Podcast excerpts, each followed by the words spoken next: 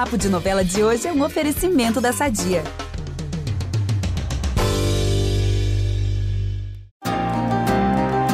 Bom, já dizia o ditado: quem pariu Mateus que embale. E nesse momento em Pantanal, cada pai que ature as empreitadas que seus filhos vão propor, para o bem e para o bom, pro não tão bem assim.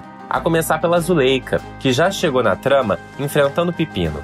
Não bastasse ter o marido compartilhado, ênfase no fato que o marido é o Tenório, e também ter o CPF cancelado, agora a coitada vai ter que se entender com um dos filhos. E ainda tem o José Leôncio, o grande personagem da nossa trama, passou a novela inteira resmungando que precisava de um herdeiro para dar continuidade aos seus negócios. E agora, o jovem quer mostrar serviço. Mas será que ele consegue fazer isso sem assustar o pai? Aqui sou eu, Ícaro Martins, com a dose diária de spoilers do nosso Mundinho Pantanal. Ou Mundinho Tibério, ou Mundinho Bruaker, seja lá como a gente está chamando agora.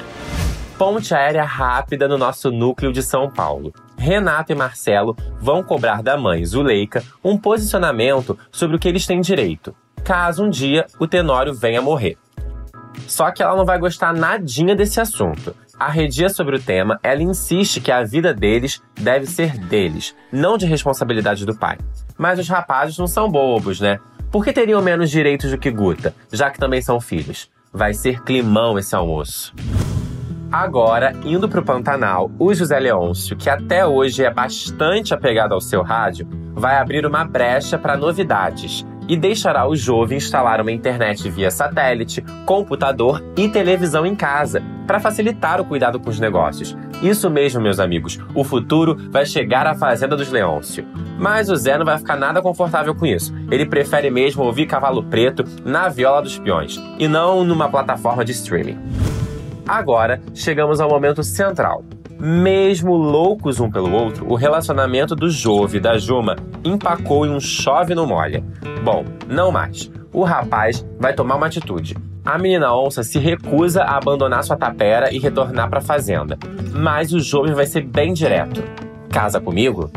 Tá bom para vocês?